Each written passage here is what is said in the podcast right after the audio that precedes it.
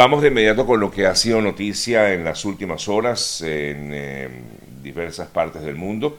Comienzo en Venezuela porque en el día de ayer fue allanada la residencia, perdonen, de la ciudadana eh, Rocío San Miguel, la directora de Control Ciudadano, eh, quien se encuentra detenida, como todos sabemos, en la cárcel del helicoide, en el SEBIN, en el helicoide.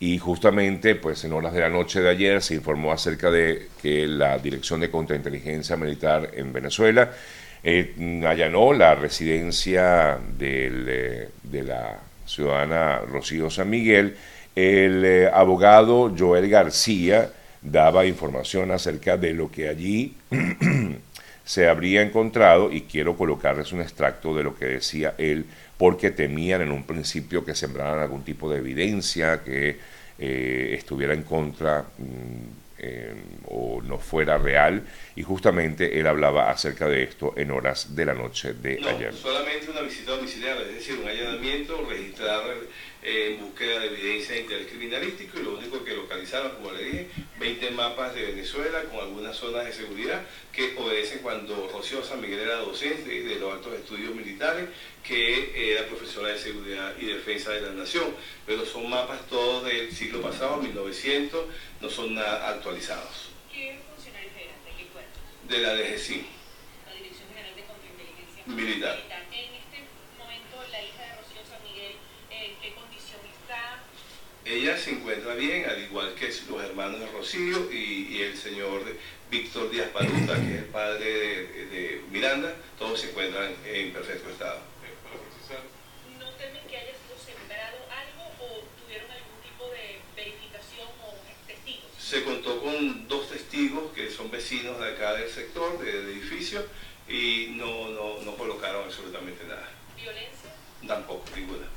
Estuvieron acompañados de un fiscal del Ministerio Público. O sea, si había orden. Sí había una orden, había una orden eh, con su número, fecha y, y, y expedida por el juez. Bueno, declaraciones del abogado Joel García con respecto a esta, este allanamiento practicado en horas de la noche de ayer a la residencia de Rocío San Miguel. En torno a este caso que, por supuesto, ha generado un gran revuelo, sobre todo en eh, materia de derechos humanos en el mundo, hemos visto varios organismos internacionales pronunciarse con respecto a la detención de Rocío San Miguel, algunos gobiernos también lo han hecho. Y en medio de todo esto hubo incluso ayer una manifestación en las puertas de las Naciones Unidas del PNUD en Caracas eh, por parte de diversas organizaciones no gubernamentales en apoyo a Rocío San Miguel. Ayer Tadek William Saab habló sobre el tema y dijo que no hubo una desaparición forzosa. Sobre esto vamos a eh, conversar unos minuticos con el abogado Zair Mundaray para que nos explique acerca del tema de la desaparición forzosa de la cual tanto se ha hablado y eh, luego pues profundizaremos un poco en algunos otros eh, temas relacionados con esto, mejor dicho, cuando hablemos con el abogado Zair Mundaray en unos minuticos aquí en, nuestro programa del día de hoy. Eh, cambiamos el tema para comentarles acerca de una situación también registrada ayer, pero en Kansas City, donde una persona murió y por lo menos 20 resultaron heridas luego de un eh, tiroteo registrado en la celebración que se estaba realizando en esta ciudad. Había aproximadamente un millón de personas celebrando justamente el triunfo de los Chiefs de Kansas City en el Super Bowl reciente, mm, el que se celebró el pasado domingo y según la información policial, pues se registró un tiroteo, todavía se desconoce el motivo, pero dos personas lograron ser detenidas, informaron los representantes de las autoridades eh, policiales en Kansas City. En torno a esto, pues como ya les decía, una persona eh, quedó, eh, falleció en este terrible suceso y por otro lado, pues más de 20 heridos. La investigación por los momentos eh, pues gira en torno a estas dos personas que fueron, perdón, tres personas que fueron detenidas mm, por los agentes cuando atendieron el hecho, cuando llegaron al lugar. Según el jefa, la jefa de la policía de Kansas City, Stacy Graves, añadió que se recuperaron armas en el lugar, no especificó cuántas. Hasta el, eh, la noche de ayer no se habían anunciado cargos ni se había nombrado ningún sospechoso, pero permanecían estas tres personas detenidas. Eh, quedan, por supuesto, muchas preguntas sin responder si realmente hubo varios, varias personas que actuaron en este hecho, si se trató de una especie de acto terrorista o fue una discusión que se generó en el lugar. Hasta el momento, pues no se conoce con detalle lo que habría allí ocurrido.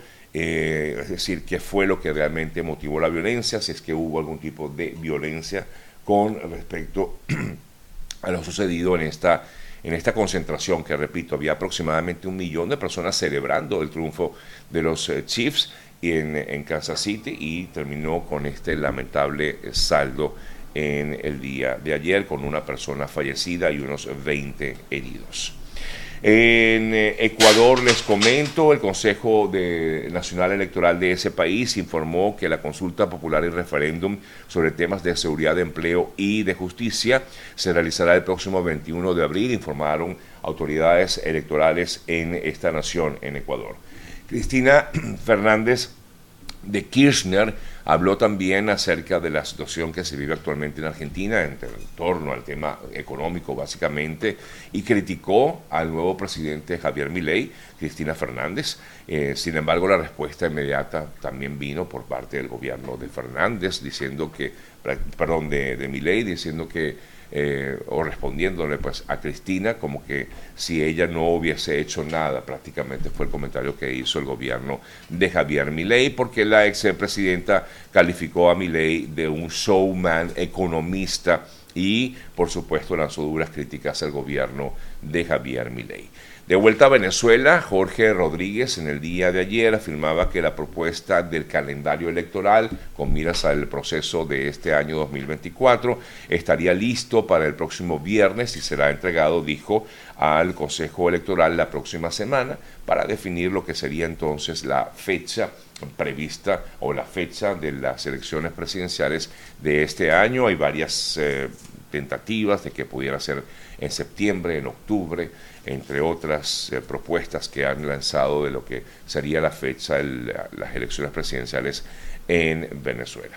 Ayer el gobierno de Estados Unidos, a través del portavoz, eh, de, portavoz del asesor de seguridad nacional de la Casa Blanca, Jake Sullivan, informaba nuevamente que esperará el gobierno de Joe Biden que hasta abril será justamente el tiempo que dará de espera cuando expiran las licencias para petróleo y gas eh, para tomar una decisión sobre si reimpone o no las ah, sanciones al régimen venezolano. Esto en vista del compromiso que en teoría pues hay de celebrar elecciones libres y justas. Recuerden que ellos han dicho que no se está cumpliendo el acuerdo de Barbados y que por lo tanto no hay avances, sobre todo en materia electoral en Venezuela. Hablando de Venezuela, se informó ayer que el canciller, el canciller de Rusia, Sergei Lavrov, tiene previsto visitar eh, Venezuela en los próximos días.